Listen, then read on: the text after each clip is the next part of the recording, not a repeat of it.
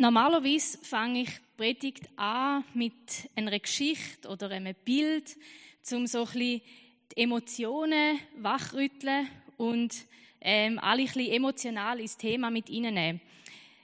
Heute mache ich das nicht. Weil das Thema, das heute in der Predigt ein bisschen vorkommt, ist ein Thema, das häufig fast zu schnell Emotionen weckt bei den Leuten. Und ich möchte heute mal ein bisschen, fast vielleicht ein bisschen rationaler, ein bisschen weniger emotional über das Thema nachdenken.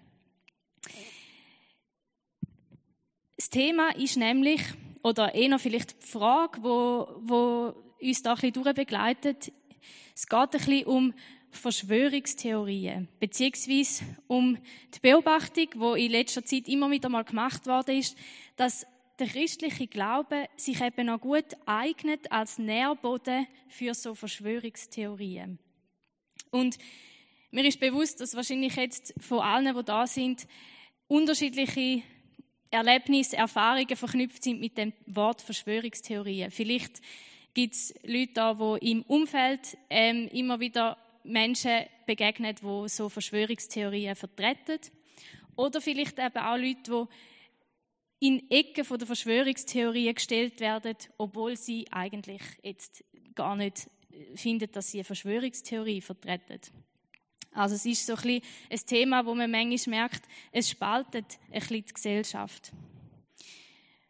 Und ähm, ich habe das einerseits in Peru gemerkt, als ich dort war, aber eben auch da in der Schweiz merkt man immer wieder, dass gerade im christlichen Umfeld schnell passiert, dass Leute so Verschwörungstheorien vertreten. Und es gibt verschiedene ähm, Erklärungsgründe, wieso man das jetzt sagt, dass das aus dem christlichen Glauben vielmal passiert. Und das eine ist, dass Leute, Forscher sagen, es geht darum, dass so ein gewisses Denken muss da sein, wo dualistisch ist, sagt man dem. Also ähm, man geht davon aus, die Welt ist eingeteilt in Gut und Böse und wir da sind die Guten. Wir haben verstanden, wie die Welt funktioniert und alle außen die sind blind. Die haben irgendwie nicht verstanden, ähm, wie die Welt funktioniert und man kann auch nicht mit denen reden. Es ist so ein bisschen wie wenn man einem Blinden würde probieren erklären, wie Farben funktionieren. Das geht nicht. Ähm, die haben einfach eine gewisse Dimension nicht verstanden von dem, wie die Welt funktioniert. Also wir da innen haben das Geheimnis entdeckt. Wir sind die Insider und die Welt von außen, die hat es nicht begriffen. Wenn man sich jetzt ein bisschen vor Augen führt, was im Text, wo wir in der Lesung gehört haben, der Paulus da erzählt, muss man sagen, ja, das tönt schon ein bisschen nach dem Bild. Er sagt, die Welt von außen, die, Mächt, die Mächtigen, die Herrscher der Welt, die haben weltliche Weisheit. Aber wir, da innen, in der Kille, wir haben geistliche, göttliche Weisheit. Er schreibt da, ich lese zwei Verse nochmal vor. Unsere Botschaft ist eine Botschaft voller Weisheit. Verstanden wird diese Weisheit allerdings nur von denen, die der Glaube an Christus zu geistlich reifen Menschen gemacht hat. Denn diese Weisheit hat nichts zu tun mit der Weisheit dieser Welt und mit der Klugheit der Herrscher, deren Macht schon bald vergehen wird. Also man spürt doch die Dynamik. Wir da innen haben verstanden, wie die Welt funktioniert. Wir haben eine Erkenntnis, die sonst außerhalb da niemand hat. Die Welt, die ist blind, die versteht es nicht. Und ich habe das Gefühl, wenn man diese Einstellung hat, dann kann das ein bisschen zu Problemen führen. Ich tue das jetzt mal veranschaulichen an einem Beispiel, wo möglichst emotionslos ist, weil es ein erfundenes Beispiel ist. Es gibt ja Menschen, die essen zum Morgen Gomfibrötchen mit Käse. Das kann ich nicht so nachvollziehen. Aber nehmen wir jetzt mal an, es gibt Leute, die das aus dem Grund machen, weil sie sagen, Gomfibrötchen mit Käse, das gibt einem die Erleuchtung. Wenn man das isst, dann versteht man nachher die Welt. Dann wird man gescheiter, dann wird man gesünder, dann hat man einfach die Erkenntnis, wo man sonst nicht hat. Und man kann das leider nicht wissenschaftlich belegen, weil alle Studien, die werden gefälscht von der Bierchenmüsli-Industrie, weil die natürlich nicht will, dass man Gumpfi-Brötchen mit Käse zum Morgen isst. Und auch Politiker, die wollen natürlich nicht, dass er jetzt aufdeckt wird, wie korrupt das sie sind, wenn die Menschen die Erleuchtung haben vom Gumpfi-Brötchen mit Käse. Aber natürlich kann das dann ein bisschen zu Problemen führen, wenn die Leute, die nur Gumpfi-Brötchen mit Käse essen, sagen wir, die laufen durch den Zug und dann sehen sie, wie jemand ein Bierchenmüsli löffelt und sofort werden sie verrückt oder tun vielleicht ein bisschen belächelnd die Leute anschauen und denken, ja, die haben es einfach nicht begriffen, dass man eigentlich Gumpfi-Brötchen mit Käse essen sollte. Also es führt ein bisschen zu einer Distanz. Und es kann gerade ganze Familien spalten. Wie wird man einen Familienbrunch machen, wenn die Meinungen so unterschiedlich sind, was man jetzt eigentlich essen sollte. Gumpfi-Brötchen mit Käse oder Birchenmüsli. Und es ist ja nicht nur eine verschiedene Meinung zu einem Thema, sondern es ist, als würde man in einem anderen Universum leben. Weil die einen sagen, wir haben den Einblick in die Welt und alle anderen haben es nicht verstanden. Also es führt dazu, dass man überheblich wird und dass man nicht mehr miteinander kommuniziert, dass es zu Spaltungen führt. Ist es das, wo der Paulus da sagt in dem Vers? Sagt er, der Glaube ist ein wie ein mystischer Zaubertrank oder eben wie so ein Gomfibrötchen mit Käse, wo einem in eine höhere Dimension führt und man so über der Welt steht. Die Welt ist blind und wir haben die Farbe entdeckt. Wenn das stimmt, dass der Paulus das sagt, dann würde es ja eigentlich heißen, der christliche Glaube führt eben auch dazu, dass man überheblich wird und dass es zu Spaltungen führt. Schauen wir uns mal ein bisschen genauer an, in was für einem Kontext der Paulus das da schreibt an die Kirchengemeinde. Die Kirchengemeinde in Korinth, die hat eben genau ein Problem mit Spaltungen. Das ist eine relativ zerstrittene Gemeinde und das ist der Grund, wieso der Paulus den Brief geschrieben hat. Es hat Leute gehabt, wo andere probiert haben, übertrumpfen mit ihrer Weisheit, wo gesagt haben, wir haben die Erkenntnis, wir wissen, wie es läuft. Die einen haben gesagt, wir glauben, dass der Philosoph recht hat, die anderen haben gesagt, wir glauben, dass der recht hat. Und alle haben probiert, sich übertrumpfen in ihrer philosophischen Erkenntnis, in der Erkenntnis von der Weisheit. Und der Paulus, der schreibt im ersten und im zweiten Kapitel,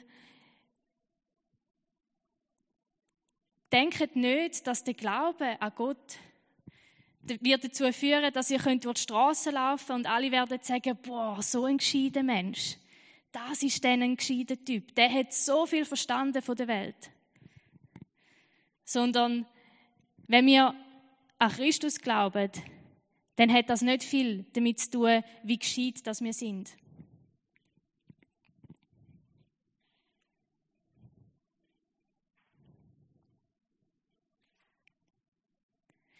Also die Korinther haben so probiert, sich gegenseitig zu übertrumpfen und höher zu kommen, indem dass sie gescheite Erkenntnisse haben, gescheite Philosophen nachlaufen.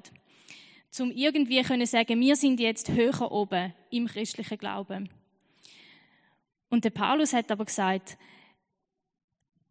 das funktioniert nicht. Wir haben ganz ein anderes System wir funktionieren nicht so im Glauben, dass wir sagen können, unsere Erkenntnis ist wichtig, zum höher kommen.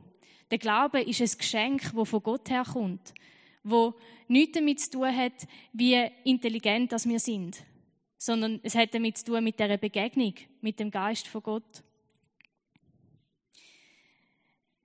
Der Paulus übernimmt aber gleich so ein bisschen die Art und Weise, wie die Korinther miteinander reden und sagt, also ihr möchtet Weisheit, dann erzähle ich euch, was wir denn für eine Weisheit haben im christlichen Glauben. Das ist ganz eine besondere Weisheit. Und der Inhalt von dieser Weisheit, ist das Kreuz. Er sagt ja da, denn ich hielt es für richtig, unter euch nichts zu wissen als allein Jesus Christus, ihn, den Gekreuzigten. Also die besondere Erkenntnis, wo man als christliche Kirche hat, ist, dass der, wo da am Kreuz hängt, dass das Gott höchst persönlich ist. Und das ist eine Weisheit, wo einem nicht in die Höhe treibt, sondern wo einem demütig macht. Das heißt, der, wo am Kreuz hängt, ist Gott höchst persönlich. Der, wo eigentlich jedem Mensch ins Herz sieht und ganz einfach könnt manipulativ ein paar Knöpfe drücken, sodass alle ihm nachfolgen und alle machen, was er will. Und der lässt sich verhaften. Der, wo jedes Detail von der Welt versteht, wo weiß, wie die Schwerkraft funktioniert, noch bevor die Menschen überhaupt ein Wort dafür gefunden haben. Der, der mit nur einem Fingerschnipsen könnte die Naturgesetze außer Kraft setzen, der lässt sich verspotten von den Soldaten, die anschauen und sagen, schaut mal, wie hilflos der da hängt. Der, der die allererste Sekunde ins Rollen gebracht hat, lässt seine eigene Zeit auslaufen. Wenn man sich dann bewusst wird, was das eigentlich bedeutet, was da am Kreuz passiert ist, dass Gott, wo eigentlich zoberst oben steht, wo alles verstanden hat, wo alle Macht hat, dass der abkommt auf die Erde und sogar bis in den Tod geht, für seine Freunde und aber eben auch für seine Gegner. Dann wird die Logik der Welt durcheinander geschüttelt. Die Logik der Welt ist ja eigentlich die, wo eben auch Korinther da übernommen haben. Je mehr Erkenntnis ich habe, desto höher oben stehe ich. Je mehr Macht ich habe, desto mehr kann ich über andere bestimmen und kann von oben ab auf sie abschauen und sagen, ihr habt es doch einfach nicht verstanden. Aber der Paulus sagt, das ist eben nicht die geistliche Logik. Die Logik von Gott funktioniert anders. Er kommt von oben und zeigt seine Macht, indem er ganz abkommt. Er zeigt seine Weisheit, indem dass er abkommt. Das ist die göttliche Weisheit, die geistliche Weisheit. Also das bedeutet, Weisheit hat nicht nur damit zu tun, was ich für Erkenntnis habe, sondern eben auch, wie ich mit diesen Erkenntnis umgehe. Ob ich jetzt die dazu nutze, zum ganz aufzustehen und auf alle abzuschauen und können sagen, ja, ihr habt es nicht begriffen. Oder ob ich die nutze, um auf Menschen zugehen und sagen, komm, wir probieren mal zusammen herauszufinden, wie die Welt funktioniert.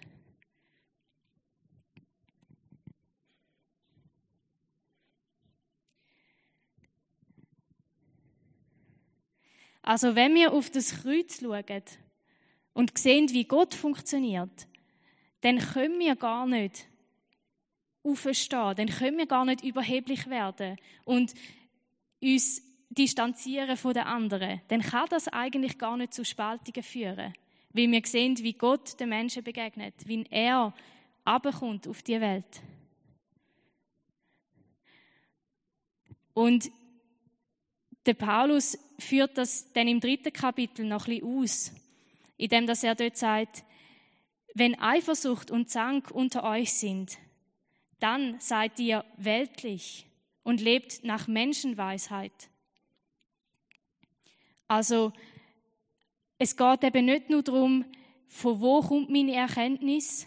Habe ich irgendwie eben einen besonderen Zaubertrank, wo mir jetzt äh, neue Erkenntnis gibt? Sondern es geht auch darum, wie lebe ich die Erkenntnis? Weisheit bedeutet vor allem, wie lebe ich und nicht nur, was habe ich alles verstanden.